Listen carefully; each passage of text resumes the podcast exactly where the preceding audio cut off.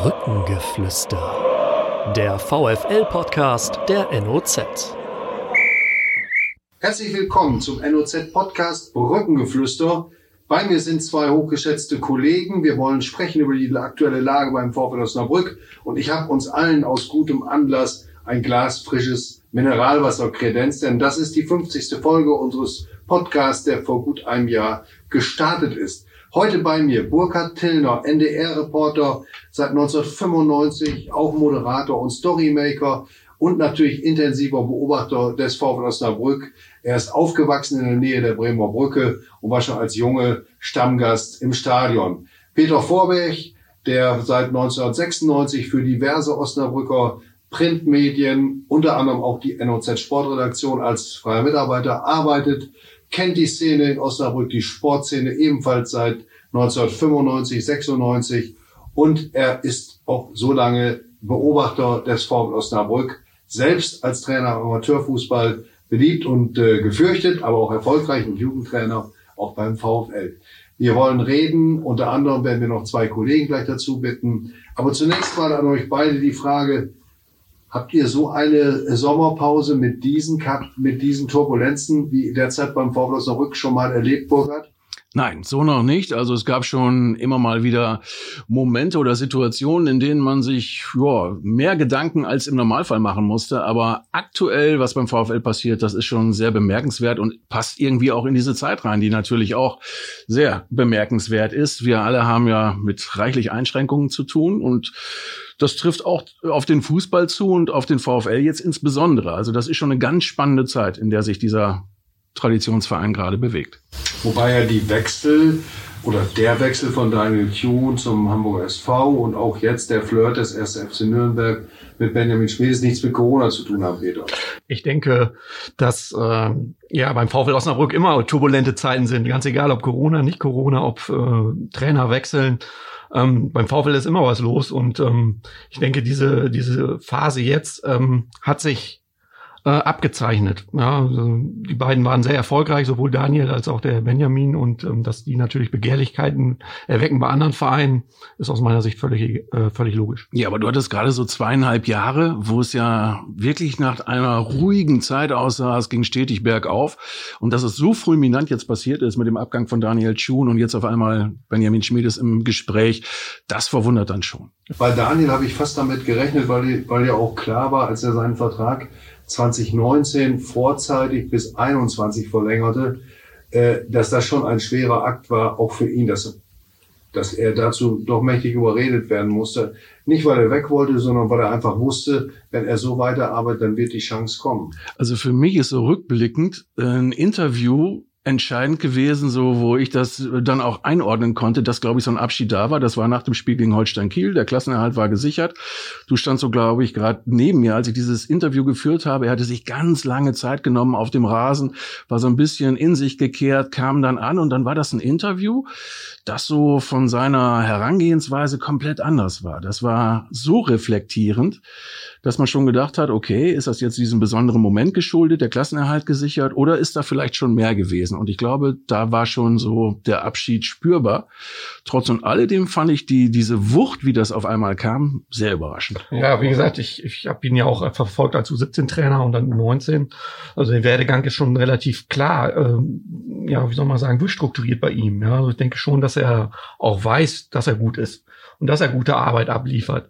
Ähm, letzten Endes muss man ja auch wissen, dass er letzte, letzte Saison schon einige Angebote gehabt hat, auch aus der zweiten Liga, wo er dann gesagt hat, ja, was soll ich, was soll ich da in die zweite Liga irgendwie in den unteren Bereich wechseln, wenn ich jetzt ähm, hier ähm, mit VfL was aufbauen kann.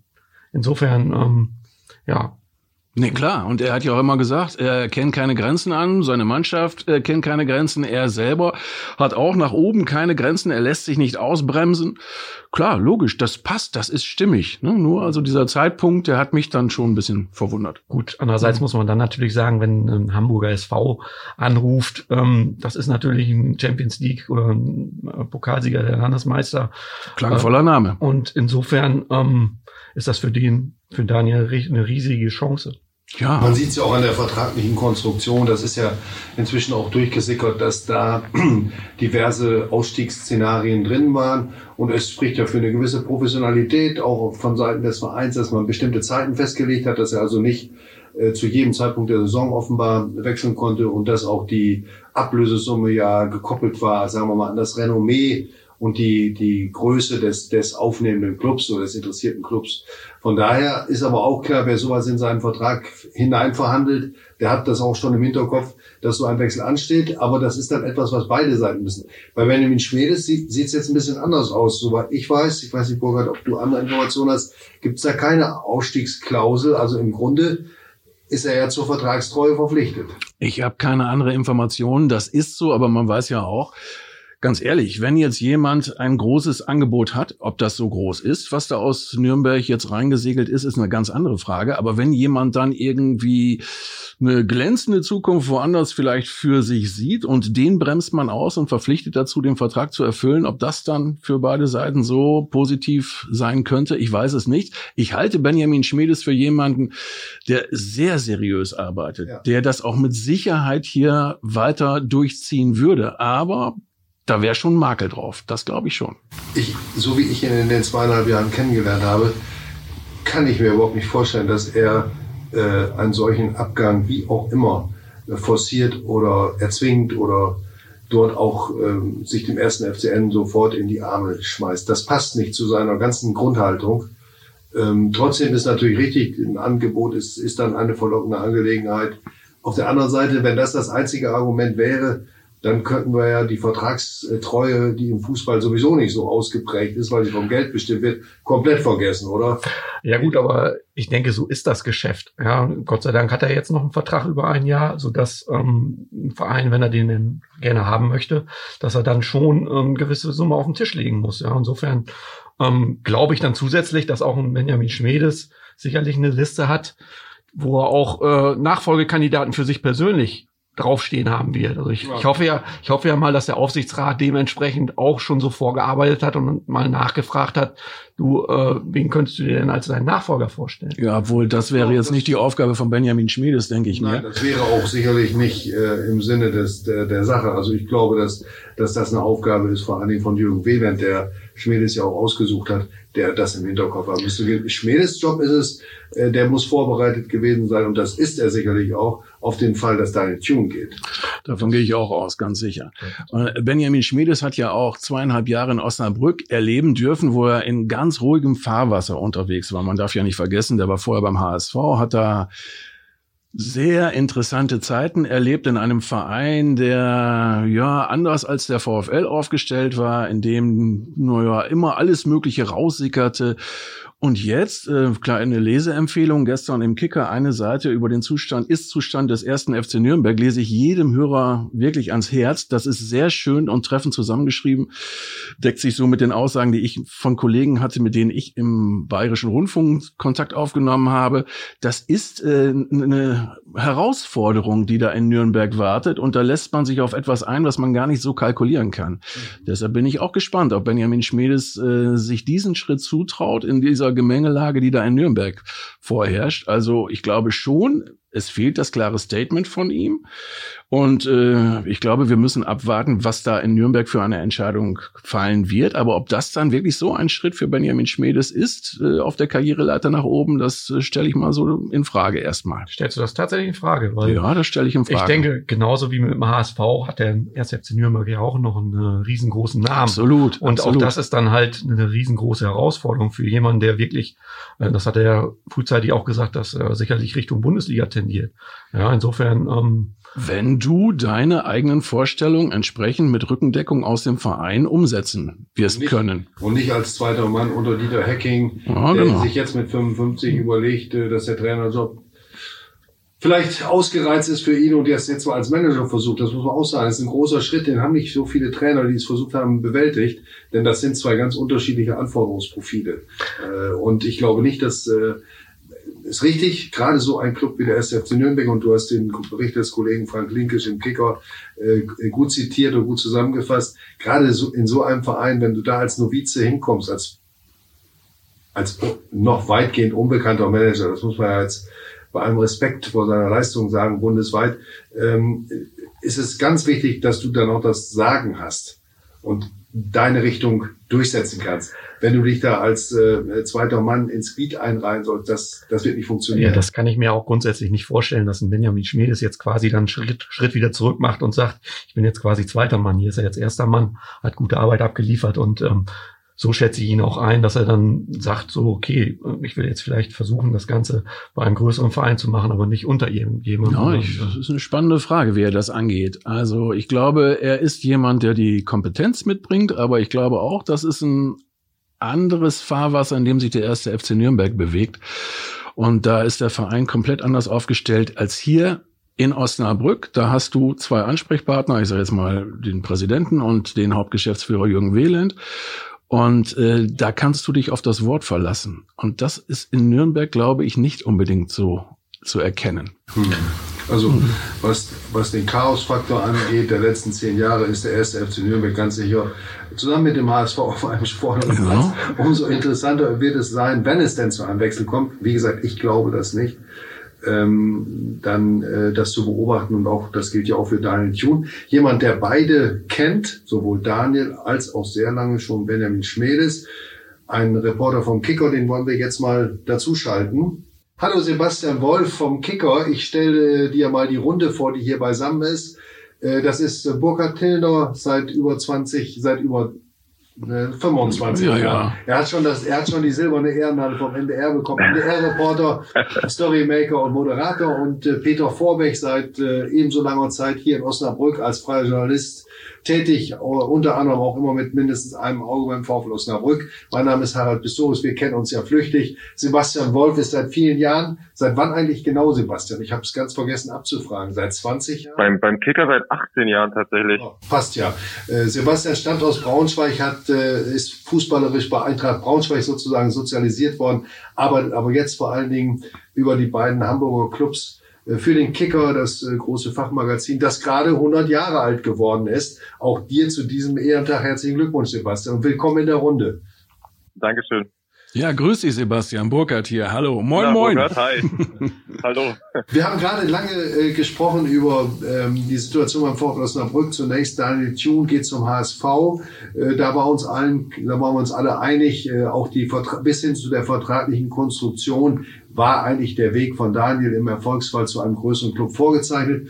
Jetzt aber überrascht es uns schon ein bisschen, wie intensiv der Flirt zwischen dem ersten FC Nürnberg, der ja die ersten Schritte gemacht hat, und Benjamin Schmedes ist. Aber Benjamin Schmedes äußert sich ja kaum dazu sehr verhalten.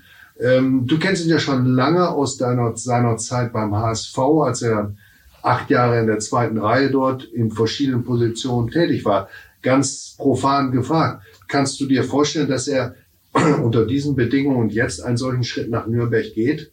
Also generell muss man ja ohne Osnabrück zu nahe zu treten sagen, dass es für ihn schon ein, ein logischer nächster Schritt wäre, auch wenn, wenn Nürnberg am Ende der Saison hinter dem VfL rangiert ist, sind natürlich die Möglichkeiten in Nürnberg andere. Das hat man, denke ich, gesehen ähm, vor vier, fünf Jahren, als Andreas Bornemann dorthin gewechselt ist, ja auch ein zu einem Zeitpunkt, da der, da der Club finanziell wesentlich mehr äh, darbte, als, als es jetzt der Fall ist und man doch gesehen hat, wie, wie schnell man diesen Verein eigentlich mit ein paar schlauen Entscheidungen eben doch erwecken kann und wie schnell man halt die Möglichkeiten hat, auch dann wieder nach oben zu schießen. Sicherlich schneller als mit Osnabrück und ähm, genau, du hast es gerade gesagt, ich, ich habe Danny Schmedes ja in Hamburg kennengelernt und da hat er eigentlich in der zweiten Reihe ähm, viele, viele Stufen genommen. Er hat angefangen als Vorstandsassistent, ähm, am Ende war er Chef-Scout, er ist eigentlich, hat auch ähm, eine Ausgliederung damals äh, in zweiter Reihe ganz entscheidend mitgewirkt. Also das ist ein Mann, der, der viele Stufen schon genommen hat, der dann in Osnabrück den Schritt in die erste Reihe gemacht hat und auch, äh, wie man ja bundesweit wahrnimmt, äh, herausragend genommen hat. Und natürlich wäre es für ihn ein nächster Schritt. Ähm, ich glaube nicht, dass er, dass er der eiskalte Karrierist ist, der jetzt, ähm, der jetzt einfach guckt, dass er, dass er diesen Erfolg für sich nutzt und, und wegkommt, das hat er, glaube ich, auch klar kommuniziert und es ist ja auch durchgesickert, dass der Osnabrück nicht um jeden Preis verlassen wird. Aber ich denke, es ist ähm, legitim. Er hat ja schon letztes Jahr Anfragen gehabt, unter anderem aus Hannover, auch damals schon aus Nürnberg, dass er sich damit jetzt beschäftigt und sich das zumindest anhört, ist, denke ich, legitim. Ja, ist denn, äh, ich frage einfach mal dazwischen, ist es denn so vergleichbar? Die Zeit, die er beim HSV erlebt hat, die war ja auch alles andere als ruhig, was den HSV anging. Und jetzt wäre der erste FC Nürnberg im Prinzip ein Verein, bei dem er, naja, auch ja, äh, nicht unbedingt ruhiges Fahrwasser erwarten kann. Wie siehst denn du das? Würde das gut passen oder äh, steckten da noch so Erfahrungen vom HSV im Hinterkopf, die, die ihn vielleicht ja, davor zurückschrecken lassen könnten? Naja, am Ende finde ich, ist immer diese Diskussion um unruhige Vereine, ähm, ist ja auch immer relativ. Ich denke, das Beispiel Bornemann in Nürnberg hat gezeigt, wenn man, wenn man die richtigen Leute an den richtigen Hebeln setzt, äh, an die richtigen Hebel setzt, da waren es dann Bornemann und ähm, Michael Meske im Gespann als Geschäftsführer, äh, Geschäftsführer. Da sieht man ja schon, dass man auch aus vermeintlich unruhigen Vereinen äh, was machen kann und ein bisschen Ruhe reinbringen kann. Ich denke, beim HSV war auch das Problem in der Vergangenheit nie, dass der HSV äh, irgendwie unruhig war oder die Erwartungen des Umfelds äh, zu groß waren, sondern ich glaube, das Problem beim HSV war einfach in den letzten zehn, zwölf Jahren, dass fast durchweg schlechte Leute an den, an den entscheidenden Positionen waren, dass die Aufsichtsräte und die Vorstandsposten ähm, von maximal Durchschnitt besetzt waren. Und dann kommt natürlich nie Ruhe rein, wenn du keine guten Leute hast. Und deswegen, mhm. ähm, ich glaube, beim HSV äh, angefangen mit dem, mit dem Sportchef Ralf Becker, der, glaube ich, das erste Mal seit langem eine, eine gute Besetzung war, fortgesetzt jetzt sicherlich auch mit Jonas Bolt und, und Michael Mutzel, ähm, kommt jetzt hier so langsam ein bisschen Ruhe rein und ein bisschen Struktur rein. Das zeigt ja auch aus meiner Sicht die Trainerverpflichtung von Daniel Thune, wo man jetzt nicht auf, auf die äh, große Verpackung äh, Wert gelegt hat und nicht gesagt hat, wir der große HSV müssen den nächsten großen Namen präsentieren, nachdem es mit Dieter Hacking nicht funktioniert hat, sondern wirklich auf Inhalte geht. Und ähm, ich glaube, dass man auch in den großen Vereinen mit Inhalten überzeugen kann. Wenn man Benjamin Schmedes Weg verfolgt in den letzten Jahren, dann ist er über Inhalte gekommen. Dass das in großen Vereinen oder in, in Traditionsvereinen nicht möglich ist, halte ich, halte ich für falsch. Das sehe ich, das sehe ich ähnlich. Ähm, der Benjamin Schmedes wird für sich entscheiden müssen, ob er dort was gestalten kann. Ja, ähm, wie er sich das vorstellt, wenn er das für sich sieht, wird er sicherlich ähm, noch mehr drüber nachdenken. Ja, wir haben es eben gerade schon mal intern diskutiert.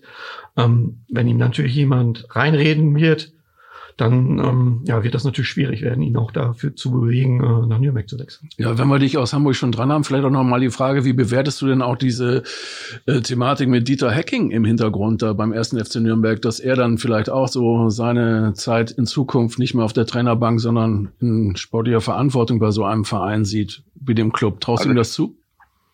Vielleicht noch mal ganz kurz zurück und, äh, zu, zu Benjamin Schmedes und Dieter Hecking. Ich glaube, für, für Benjamin Schmedes ist die Entscheidung ja auch ganz, ganz einfach es geht ja, also Dieter Hecking ist, ein, ist aufgrund seiner Vergangenheit in den letzten 20 Jahren sicherlich ein großer äh, Name im deutschen Fußball, zumindest im administrativen Bereich, auf der Trainerbank, hat große Erfolge gehabt. Man hat aber, finde ich, in Hamburg in den letzten, äh, in den letzten Monaten das Gefühl, dass dieses Innovative, was, was diese neue Trainergilde Tune, Ole Werner, Dimitrios Zamot, ist eigentlich egal, auf welcher Trainerbank man in der Zeit wieder guckt, sind ja einfach wahnsinnig viele aus den NLZ ausgebildete Trainer die da inzwischen aufges aufgeschlagen sind. Und ich glaube, dass diese, diese Zeit so ein bisschen an ihm vorbeigezogen ist, ohne ihm zu nahe zu treten, aber man hatte einfach oft das Gefühl, dass, dass wenn der Gegner das Spiel verändert hat oder der, das HSV-System ausgelesen hat, dass seine Zeit so ein bisschen vorbei wird. Und ich glaube, um die, die Brücke zu Benjamin Schmedes zu schlagen, Nürnberg hat jetzt ja gerade die Wahl, diese typische, äh, gehen wir den Weg eines typischen Traditionsvereins, der in Hamburg in den letzten äh, Jahren immer eingeschlagen wurde, wenn wir die Wahl zwischen einem, einem, äh, einem jungen Mann haben, der schon erste Meriten sich verdient hat, aber sicherlich noch nicht der ganz große Name ist, der aber auf Inhalte setzt, oder nehmen wir äh, den großen Namen, in dem Fall Dieter Hacking, der in den letzten Jahren im Profifußball alles erlebt hat. Und ich glaube, für Benny Schmidt ist es ganz einfach, wenn Nürnberg sich für den Weg mit Dieter Hacking entscheidet, dann kann er ganz entspannt in Osnabrück bleiben und sagen, dann, dann wäre es für mich eh nicht das Richtige gewesen, weil offenbar der Club noch nicht so weit ist und eben auf die Tradition und die großen Namen setzt. Ich habe das in Hamburg in den letzten Jahren immer wieder erlebt, dass der HSV eigentlich immer wieder an so Weggabelung war, wo man dachte, na ja, vielleicht ähm, jetzt haben sie eine Möglichkeit, sei es damals bei der Ausgliederung, und der HSV ist eigentlich immer hat immer auf die auf die Verpackung gesetzt und zu selten auf die Inhalte. Hat ja auch ganz oft dann sei es Spieler oder Funktionäre vergangen, Vergangenes zurückgeholt aus der Ivica Olic, Raphael van der Fatigner Beiersdorfer können wir jetzt endlos äh, fortsetzen. Und genauso ist das, glaube ich, jetzt gerade in Nürnberg. Dieter Hacking steht sicherlich dafür, ähm, für einen großen Namen, dafür äh, Ruhe ausstrahlen zu können in einer unruhigen Phase, bestimmt auch als Sportvorstand, obwohl er diesen Post noch nie bekleidet hat. Aber ähm, wenn sich jetzt ein, ein Traditionsverein neu aufstellen will, dann äh, könnte die innovative Lösung Benjamin Schmiedes die ähm, die erfolgversprechendere sein. Aber die kann natürlich nur erfolgreich sein, wenn der Verein und mit ihr alle Funktionsträger sie aus voller Überzeugung trifft. Äh, und anders äh, kann das ja nicht funktionieren.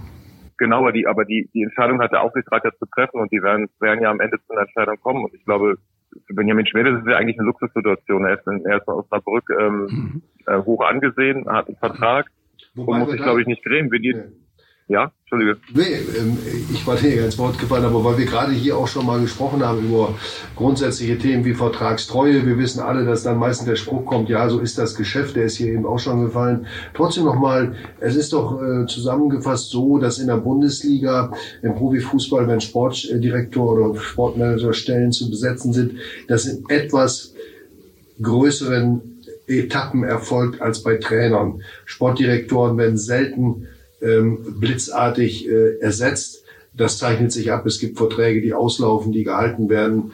Ähm, und es gibt äh, während im Trainergeschäft ja auch Interimslösungen greifen und auch kurzfristige Umbesetzungen äh, möglich sind und auch zur Aufgabe passen. Ein Sportdirektor ist doch schon in seiner ganzen Art und Arbeitsweise langfristig angelegt. Benjamin Schmedes hat ja einen Vertrag, soweit wir wissen, ohne Ausstiegsklausel. Es ist natürlich eine verdammt heikle Situation auch. Er ist Manager, Sportdirektor bei einem Zweitligisten, sucht einen Trainer und sucht Spieler. Und er steht zumindest auf der Wunschliste. Ich glaube nicht, dass er bisher besonders viel für diesen Wechsel getan hat, aktiv. Äh, aber offenbar will ihn der erste FC Nürnberg vielleicht holen. Und der ist auch in der zweiten Liga, der sucht auch einen Trainer, der sucht auch Spieler. Der kann sicherlich beim Einkaufen in andere Regale greifen. Aber das ist doch eine, eigentlich eine etwas pikante Situation. Kannst du dich an etwas Ähnliches erinnern in deiner langen Geschichte als Bundesliga-Reporter für den Kicker? Nee, so ad hoc jetzt tatsächlich nicht. Also zumindest auf der Managerposition ad hoc jetzt nicht, nee.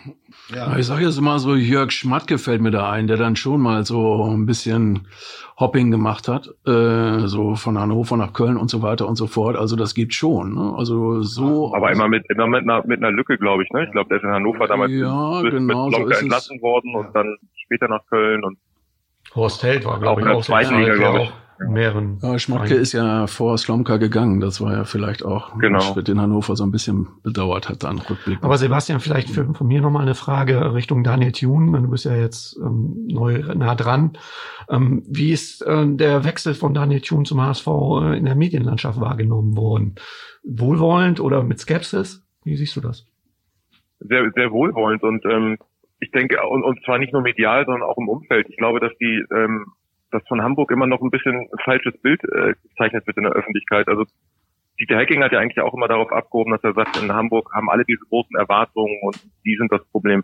Aus meiner Sicht sind in Hamburg überhaupt nicht die Erwartungen das Problem, sondern, sondern der HSV selbst, was in den letzten Jahren einfach aufgrund vieler falscher Personalentscheidungen und sportlicher Fehlentwicklungen ähm, gemacht hat, beziehungsweise nicht gemacht hat. Ähm, meine Wahrnehmung ist eigentlich, dass seit, seit fünf, sechs Jahren, spätestens seit der zweiten Relegation 2015, die Erwartungshaltung der Leute eigentlich ist, Mensch, Bundesliga ist cool, ähm, muss jetzt auch nicht mehr gleich Europa sein und ähm, aber wir hätten schon gerne wieder die erste Liga. Und ich glaube, wenn der HSV den Aufstieg schaffen würde, wäre äh, nirgends äh, die, die Erwartungshaltung, jetzt muss es aber schnell wieder in den nächsten ein, zwei Jahren auf Europa gehen. Ähm, mhm. Das sieht man ja auch daran, dass, dass irgendwie bei Nieselregen Freitagabend 45.000 gegen 1. FC Heidenheim im Dezember ins Stadion gehen.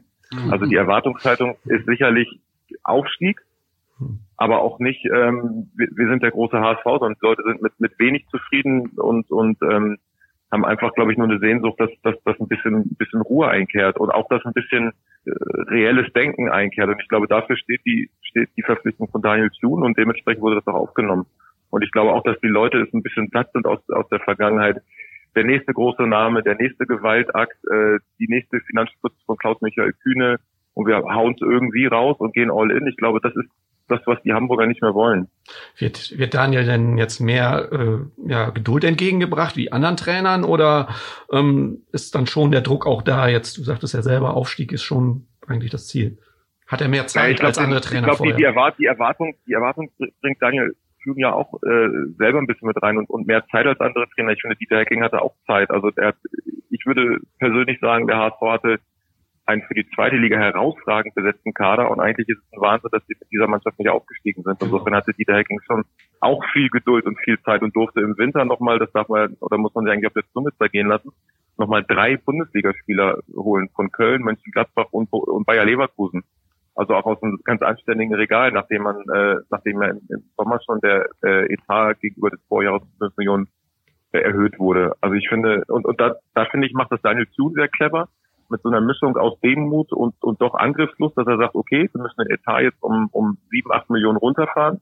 Und dennoch stehen wir dann bei 23 Millionen und er vergleicht das damit, wo er herkommt und vergleicht, setzt das aber auch in Vergleich äh, zu den Vereinen, mit denen sie sich gerade im Umfeld ähm, bewegen. Und da sagt er, da sind die Möglichkeiten immer noch gut.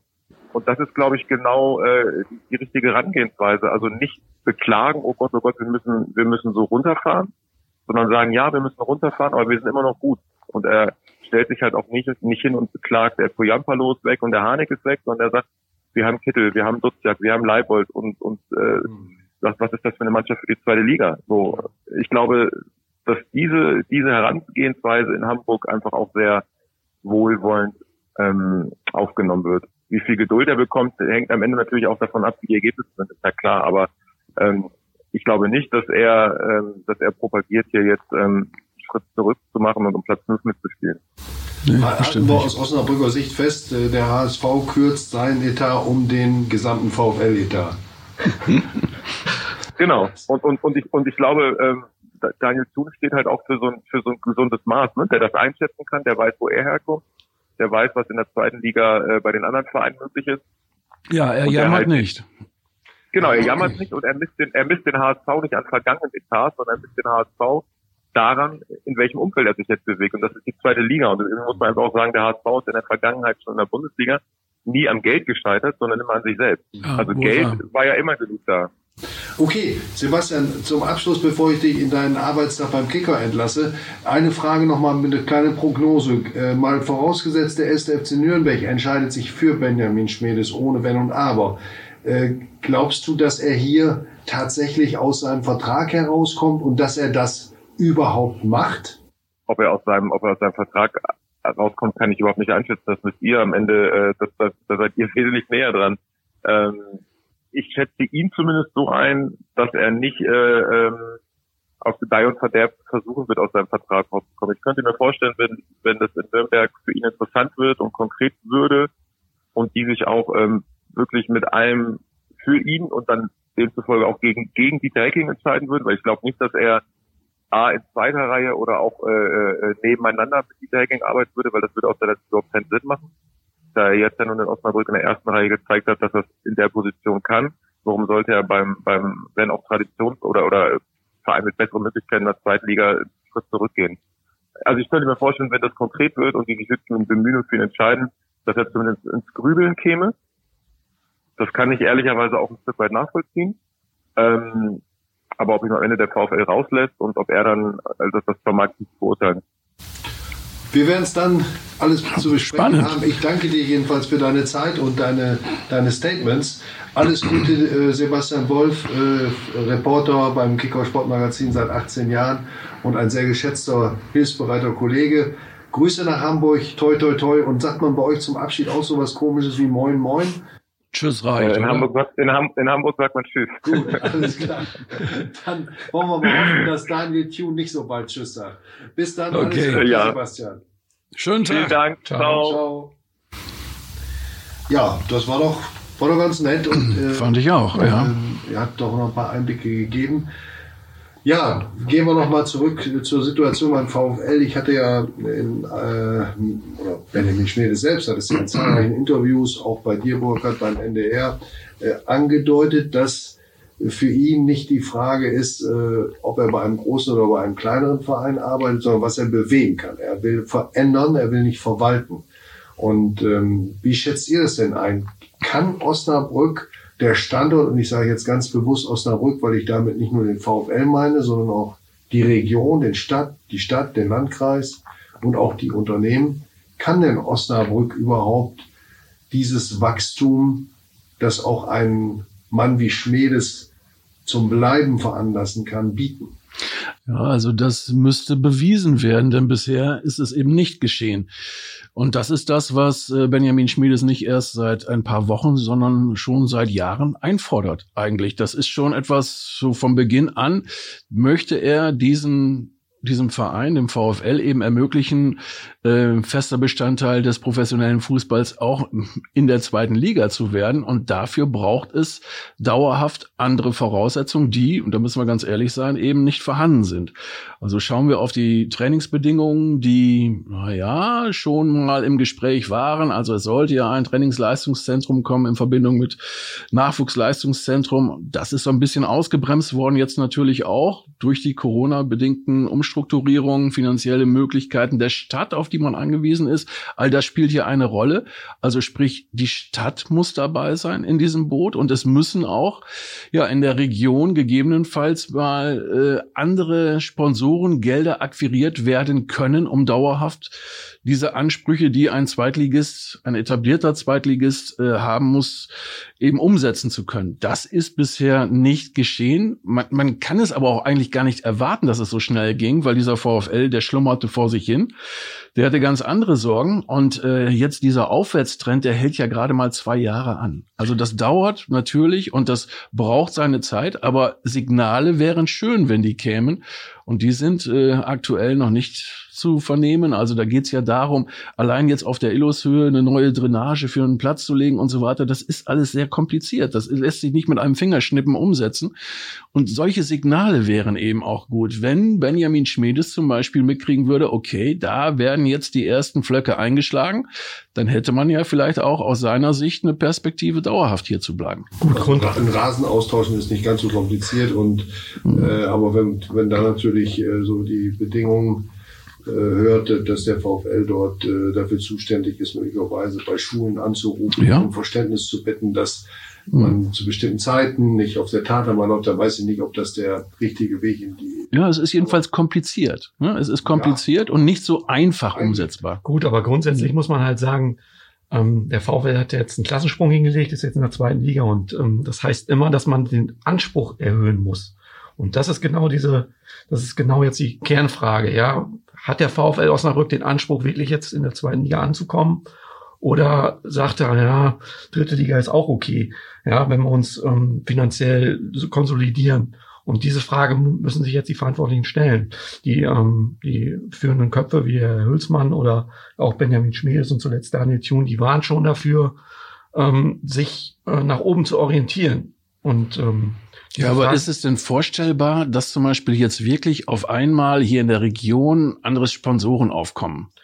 Da sein also, könnte, also, zum Beispiel. Da muss man jetzt sagen, bei den Sponsoren ist vielleicht die Problematik gar nicht so sehr äh, hier in Osnabrück, sondern ähm, also ich rede jetzt mal vor Corona. Vor Corona hm. hieß es ja, dass für die Saison 2021 etwa sieben über sieben Millionen Sponsoren. Stolze Summe. So, das ist, da ist ja ein Anstieg da. Klar. Und da lässt sich sicherlich auch noch mehr bewegen. Auf der anderen Seite gibt es eben Investments in anderen Städten, die darüber hinausgehen. Und äh, das ist ja dann entscheidend. Es geht ja nicht darum. Du bist im was, Wettbewerb. Man ist im Wettbewerb mit anderen und wenn da mehr gezahlt wird, Karlsruhe äh, mit dem 120 Millionen Euro Stadion und äh, dem Investment von äh, Anteilszeichnern, die 6 Millionen für den Etat zusätzlich frei freigeben. Also da gibt es ja schon ein paar Beispiele. Sandhausen will investieren, weil sie die Corona-Krise nutzen wollen. Also es gibt schon Wachstum. Äh, man muss gucken, ob man mit den Möglichkeiten, das gallische Dorf ist ja oft. Aber das, das ist ja auch gerade dieser, dieser Aber ich glaube, das Entscheidende, ich kann es immer sagen, ja. ist,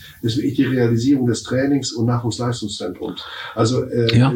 das, äh, da, sich da jetzt in der, in der Frage zu verrennen und zu verbeißen, ob es der Limbeck ist oder die Gartlage, da muss irgendwann auch mal der gordische Knoten, wie man so schön sagt, durchschlagen werden. Da muss eine Entscheidung fällen und da muss es zügig gehen, denn, denn der, die Zeit ist hier ein entscheidender Faktor. Das ist sicherlich Klar. mittelfristig un, un, unumdingbar, dass man äh, auch ein Trainingszentrum errichtet. Ja, weil wie gesagt, in anderen Städten gibt's das schon länger und ähm, Bloß grundsätzlich nochmal zurück zu diesem Anspruchsdenken, ja, da gehören natürlich alle dazu, ja, da gehören auch die Sponsoren dazu, dass sie sagen, okay, wir wollen jetzt mit aller Macht ähm, in der zweiten Liga bleiben. Und dann müssen halt diese Sponsoren, die größeren Firmen hier in der Region auch tatsächlich dann die Gelder bereitstellen. Ja, sind sie dazu bereit? Das ist die Frage. Ja, und genau. äh, ich finde es ja gut, dass hier nicht solche Verhältnisse sind wie jetzt zum Beispiel, wenn ich mir überlege, was da gerade wieder in Kaiserslautern passiert, dass da irgendwie ein Investor, der in Dubai oder äh, ich glaube in Dubai ist er beheimatet, gegebenenfalls so eine Idee hat hier so mit Einflussnahme in dem sportlichen Bereich so Spieler vorlaufen zu lassen, um dann wieder sein Investment da tätigen zu können, dass so etwas hier Gott sei Dank nicht der Fall ist. Dass man hier eben Sponsoren hat, die aus der Region kommen, die so mit dieser Region verwurzelt sind. Nur ist da auch vorstellbar, dass da mehr finanzieller Spielraum irgendwann mal entsteht oder ist hier einfach so ein Limit erreicht, wo man sagen muss, okay, dann reicht's auch nicht für mehr. Dann muss, dann muss man das ja auch akzeptieren. Genau, das ist ja auch, äh, Benjamin Schwedes hat in, immer, wenn er diese Thematik angesprochen hat, nie irgendwelche Forderungen Genau. gestellt Mhm. oder ist mit seinem Verbleib verknüpft. Er hat nur gesagt, Osnabrück sollte sich einfach über, auch das ist eine Richtungsentscheidung. Ja, und wenn dann in Osnabrück die Beteiligten sagen, wir müssen uns damit zufrieden geben, ein Fahrstuhlclub zu sein, der mal in der dritten Liga ist und vielleicht mal kurz in die zweite Liga hineinschnuppert, im DFB-Pokal ab und zu mal für einen Klopfer sorgt, ja, äh, dann ist das eben so. Da- Davon, davon geht, äh, das muss man übergeordnet auch sagen, geht Osnabrück nicht unter. Aber man muss es vielleicht auch aussprechen. Man darf nicht auf der einen Seite sagen, eigentlich gehören wir doch alle in die zweite Liga und gleichzeitig dann nichts dafür tun oder wenig dafür tun. Also das ist ein Widerspruch, den man auflösen muss. Ich will jetzt ganz kurz, Peter, du hast noch eine Frage auf den Lippen, Nee. aber ich, ich wollte noch schnell einen Kollegen dazu bitten, der auch nochmal aus so etwas übergeordneten Perspektive auf den Fußball und auf den Osnabrück schaut. Ähm, das ist ein Kollege von der Deutschen Presseagentur, den ich hoffentlich gleich am Lars Rannefeld. Ja, Harald Pistorius. Hallo Lars. Es hat ein bisschen gedauert, Hallo. bis wir dich dazugeholt haben. Ich stelle dich eben der Runde und den Hörern zu. Du bist im NOZ-Podcast Brückengeflüster, der sich allwöchentlich mit dem VfL Osnabrück beschäftigt. Zu Gast hier bei mir im Podcast-Studio sind Burkhard Tillner, den du ja gut kennst von gemeinsamen Terminen. Er ist beim NDR. Und Peter Vorbeck, ein freier Journalist, der sich seit über 20 Jahren auch mit dem VfL Osnabrück beschäftigt. Wir beide kennen uns lange. Ich kann mich noch erinnern, als du bei den Grafschafter Nachrichten angefangen bist. Jetzt bist du schon seit, seit 2006 bei der Deutschen Presseagentur, äh, einem renommierten äh, Nachrichtenunternehmen und berichtest über die Fußball-Bundesliga, speziell Werder Bremen, glaube ich, zuletzt. Und hast aber auch immer ein Auge auf dem VfL Osnabrück. Sag uns doch mal aus deiner etwas übergeordneten Position, wie nimmst du die Entwicklung beim VfL Osnabrück wahr und gerade auch diese jetzige Situation, in der der VfL seinen Trainer verloren hat an den HSV und nun möglicherweise seinen Sportdirektor Benjamin Schmedes an den ersten FC Nürnberg abgibt? Ja, ich glaube, die Entwicklung des VfL ist mit einem Wort äh, ganz gut zu beschreiben, beeindruckend. Also ich erinnere mich noch, dass ich hier mit Daniel Thun mal gesprochen habe, äh, als der V, als er gerade den VfL übernommen hatte und mit Ach und Krach die Liga gehalten hat. Und äh, jetzt steht der VfL quasi in der zweiten Bundesliga, hat die Liga ja relativ im Endeffekt, ich will nicht sagen souverän, aber doch ohne Riesenprobleme gehalten. Und ich glaube, der Erfolg der vergangenen beiden Jahre wird jetzt irgendwie ein bisschen zum Boomerang für den VfL. Das ist halt leider oft das Problem von kleineren Vereinen mit nicht ganz so großen Mitteln. Ja, aber ist ja auch schön, ne? dass man Erfolge feiern konnte und dass man dann attraktiv wird für andere. Geht Spielern so, geht Trainern so, geht Sportdirektoren so. Und was ist so dein Gefühl? Ähm, wird dieser VfL diese Zeiten sportlich äh, erfolgreich überstehen können oder wie beurteilst du das? Ich glaube, es hängt viel äh, mit der Personalie Benjamin Schmedes zusammen. Ich glaube, äh, ein Verlust von Schmedes würde den VfL härter treffen als der Verlust von Daniel Thune. Ähm, auch wenn das vielleicht viele Fans irgendwie nicht so sehen, weil Daniel immer so der das Gesicht des VfL war.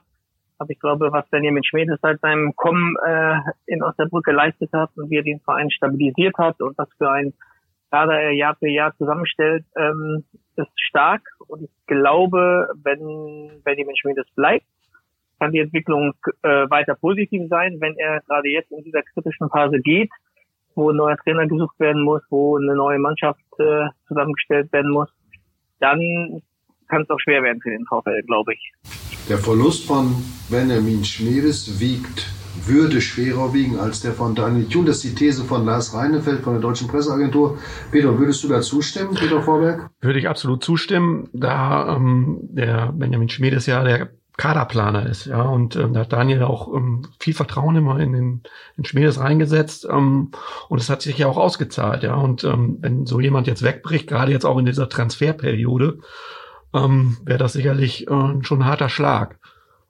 Ich hoffe, wir haben ja eben schon drüber diskutiert. Ich hoffe, dass dann der Verein auch dementsprechend schon darauf vorbereitet ist, weil ähm, ich meine, der Vertrag lief ja jetzt dreieinhalb Jahre für Benjamin Schmedes und ähm, da sollte man dann schon auch ein gewisses Blick drauf haben, dass man eventuell Nachfolgemöglichkeiten. Ich finde aber auch, einen Nachfolger für einen Sportdirektor zu finden, ist grundsätzlich schwieriger. Also du hast, wir haben es vorhin mal so gehört, du hast sehr viele junge Trainer, die nachgekommen sind, die gut ausgebildet wurden. Du hast da, du kannst aus dem Vollen schöpfen. Also einen Trainer zu finden, ist nicht das große Problem. Aber einen Sportdirektor zu finden, der so vernetzt ist wie ein Benjamin Schmedes, der so im Scouting erfahren ist wie Benjamin Schmedes, der so ein Näschen hat, auch ob Spieler von ihrer Persönlichkeit vielleicht in die so, so eine Mannschaft passen, den zu finden, also das ist sehr schwierig. Da fällt mir ganz ehrlich kein einziger Name ein. Sicher, aktuell. Sicher ja, ist das schwierig, siehst aber siehst, du, siehst es auch so, dass das ein ganz besonderes äh, schwieriges Projekt wäre, einen Nachfolger jetzt zu finden, der ja auch dann noch in die Kaderplanung müsste, in die Trainersuche womöglich. Ja, das ist für mich äh, ausgesprochen schwierig. Schauen wir doch einfach mal, schauen wir doch mal die Vereine an. Wie sind die Sportdirektoren dort in ihre Position gekommen? Oftmals sind es alte Fußballer mit einem gewissen Netzwerk, oftmals sind es Leute, die mehr so mit einem wirtschaftlichen Hintergrund kommen. Benjamin Schmiedes vereint das. Mhm. Der vereint also sowohl äh, wirtschaftliche Kompetenz als auch diese, dieses sportliche Netzwerk, was überragend ist. Schauen wir doch mal Spieler an. NS Uaim, wer kannte den vorhin? Ein Etienne Amenido, der wirklich durch ein ganz tiefes Tal geschritten ist, wo Benjamin Schmiedes Mercedes aber eben diese Fantasie hatte, okay, mit dem, wenn der richtig angefasst wird, dann ist das jemand, der den nächsten Entwicklungsschritten nehmen kann. Also es sind ja unzählige Spieler beim VfL, die nie jemand auf der Liste hatte, die deshalb auch beim VfL gelandet sind. Aber, und jetzt kommt das Faszinierende, das hat geklappt. Mhm. Also da gehört ja mehr zu, als nur die fußballerische Entwicklung eines Spielers zu sehen, sondern ich muss ja auch mitkriegen, ist das jemand, der sich vielleicht auf so ein Projekt einlässt. Also da ist ja die Auswahl sensationell gut getroffen worden ist ja auch immer ein Langfristprojekt ja. bei, bei Spielern. Ne? Also ein Van Aken hatte Benjamin Schmiedes, glaube ich, schon vor Jahren ähm, im Blick. Dann hat er zwischendurch mal den Verein gewechselt. Er hat ihn aber nie aus dem Auge verloren, hat ihn dann geholt und er hat dann in Osnabrück durchaus die Abwehr stabilisiert. Also ähm, da ist Benjamin Schmiedes wirklich ein sehr, sehr guter Mann. Richtig. Lars, Stichwort äh, Vertragstreue und auch die Werte, die Benjamin Schmiedes ja nicht nur ausspricht, sondern sie auch bisher großartig verkörpert hat, Loyalität, Seriosität, Korrektheit. Ähm, kannst du dir vorstellen, dass er trotz eines laufenden Vertrages äh, einen Wechsel erzwingen würde zum ersten FC Nürnberg, wenn es soweit wäre? Ich glaube, erzwingen ist da der falsche Ausdruck. Ich glaube, dass man sich dann einigen würde, weil der VfL auch weiß, was er Benjamin Schmedes äh, zu verdanken hat. Ich glaube, die Tatsache, ähm, dass er nicht jetzt schon vehement äh, darauf drängt, nach Nürnberg zu gehen. Zumindest ist das mein Eindruck. Er äußert sich öffentlich dazu ja nicht, aber das Interesse ist jetzt ja schon ein bisschen da. Der Eindruck ähm, sorgt bei mir dafür, dass er gerne bleiben will beim VfL durchaus, dass ihm halt nur Perspektiven aufgezeigt werden müssen. Und da ist halt die Frage, ähm, da trifft die Corona-Krise natürlich ein Club wie den VfL ganz besonders. Die Frage, welche Perspektiven der Verein und auch die Stadt Osnabrück, Stichwort Nachwuchsleistungszentrum, ihm in Osnabrück aufzeigen können. Aber ich glaube nicht, dass es da zu großen Bruch, Krach, wie auch immer, zwischen dem VfL und Benjamin Schwedes kommen bitte. Das kann ich mir bei ihm nicht vorstellen. Machen wir die letzte Runde, das letzte Fass in dieser Runde auf, das letzte Glas Mineralwasser. Wir haben übrigens heute unsere 50. Ausgabe vom Brückengeflüster. Ähm, beim nächsten Mal stoße ich persönlich mit dir drauf an, Lars. Äh, das ist die Trainerfrage. Lass uns doch ruhig mal ein bisschen spinnen. Äh, ich würde gern von euch mal eine Prognose haben, auch mit einem konkreten Namen. Wer sitzt denn hier demnächst auf dem Platz, den Daniel Thun frei gemacht hat? Äh, fangen wir mit dir an, Lars. Du hast einen guten Überblick über die Szene. Äh, welcher Trainertyp muss es sein und hast du so einen Namen im Kopf? Ich glaube, erstmal ist es ja interessant, dass ein Gino Topmüller ähm, einen Assistenzjob bei RB Leipzig interessanter findet als den Cheftrainerposten äh, beim VfL Osnabrück, aber das ist ein anderes Thema. Ich glaube, dass äh, Gramozis aus Darmstadt sehr gut passen würde. Er hat in Darmstadt gute Arbeit geleistet. Ist jetzt nicht der überraschendste Name, weil er schon genannt wurde, aber ich glaube, ist auch ein ehrgeiziger Typ. Würde, glaube ich, zu Benjamin Schmiedes passen. Ich glaube, was bei Benjamin Schmiedes auch gut war für den VfL war, dass, es, dass er keinen Osnabrücker Stallgeruch hatte. Das ist bei Gramozis dann ähnlich. Ähm, bringen ein bisschen Außensicht mit rein. Ähm, könnte ich mir gut vorstellen. Ja, also ähm, ich sage jetzt mal einen Namen, der mir sehr gut gefallen hätte, der es aber nicht wird. Das ist Enrico Maaßen und den, den nenne ich, weil ich den den kenne ich seit Jahren, weil er da in Drochtersen Assel so halbtagsmäßig Trainer war, der also mit ganz geringen Möglichkeiten auch sehr viel erreicht hat, der ehrgeizig ist, der dann in Rödinghausen bewiesen hat, dass er auch auf einem anderen Level eine Mannschaft führen kann und der unglaublich ehrgeizig ist. Und diese Faktoren, die der inne hatte, die, glaube ich, täten dem VfL weiterhin gut. Also jemanden aus der jungen Generation, der die ersten erfolgreichen Zeiten auch gerne unterklassig äh, nachgewiesen hat und der den VfL für sich als nächsten Sprung auf der Karriereleiter ansehen könnte. Ich weiß nicht, ob äh, Gram, äh, ich halte Gramozis für einen guten Trainer, aber ich weiß nicht, ob der sich auf den VfL Osnabrück so zu 100 Prozent einlassen könnte überhaupt. Also mir wäre so ein junger, dynamischer Trainer wesentlich lieber. Enrico Maaßen ist leider bei Dortmunds Zweiter. Ich glaube, da kriegt man den nicht mehr weg. Aber ich glaube, das hat er auch selbst gesagt. Und ich, ich glaube, ich weiß es, dass mhm. er, dass er darüber äh, nicht nachdenkt. Er hat einen Zwei-Jahres-Vertrag. Ja, alles klar. Aber das wäre genau so ein Typ. Gut, aber ein Dimitrios Gramotzes ist ja auch ein, noch ein junger, dynamischer Trainer. Ja, der hat ja auch erst die Station Darmstadt 98 im Profibereich hinter sich. Und ich denke schon, da er ja auch gesagt hat, er wollte eigentlich einen längerfristigen Vertrag in Darmstadt, ähm, spricht er schon dafür, dass er was aufbauen möchte und nicht von einem zum anderen hüpfen will. Insofern denke ich, ist das sicherlich kein schlechter ja, Also das wäre dein Ja, also ich mein, mein ein guter Kandidat wäre aus meiner Sicht halt auch noch ein Sandro Schwarz, der in Mainz 05 ähm, auch aus dem Nachwuchsleistungszentrum den Sprung dann in den Profibereich geschafft hat. Also von diesem Typ, denke ich, äh, müsste der VfL jemanden suchen, der halt Der wird schwer nach Osnabrück ja, gut, zu holen sein. Also also die Kategorie wirst du nicht kriegen. Das, das weiß man nicht. Also jeder Trainer möchte auch, denke ich, irgendwo arbeiten. Und ähm, vom Typ her ist es, glaube ich, jemand, der, der dann auch passen könnte. Ne? Weil mit seiner Geschichte und seiner Vergangenheit sicherlich wäre ein guter Du bist jetzt einen halben Punkt Abzug, weil du, du sprichst gegen Peters Tipp und hast selbst noch keinen abgegeben. Ja, ja, das ist also, tragisch. Okay, dann nee, aber also wirklich dieser dieser Name, den ich selber sehr gerne hier sehen würde, der fällt mir nicht ein, Harald. Da kann ich nicht mit dienen. Gut. Wollt ihr den von mir hören? Ja klar, wollt gerne. Ihr, mein, wollt ihr meinen Tipp hören? Gerne, sicher. Ähm, oder mein Wunsch, ja? Mein Wunschkandidat ist, dass der Trainer kommt, den Benjamin Schmedes aussucht.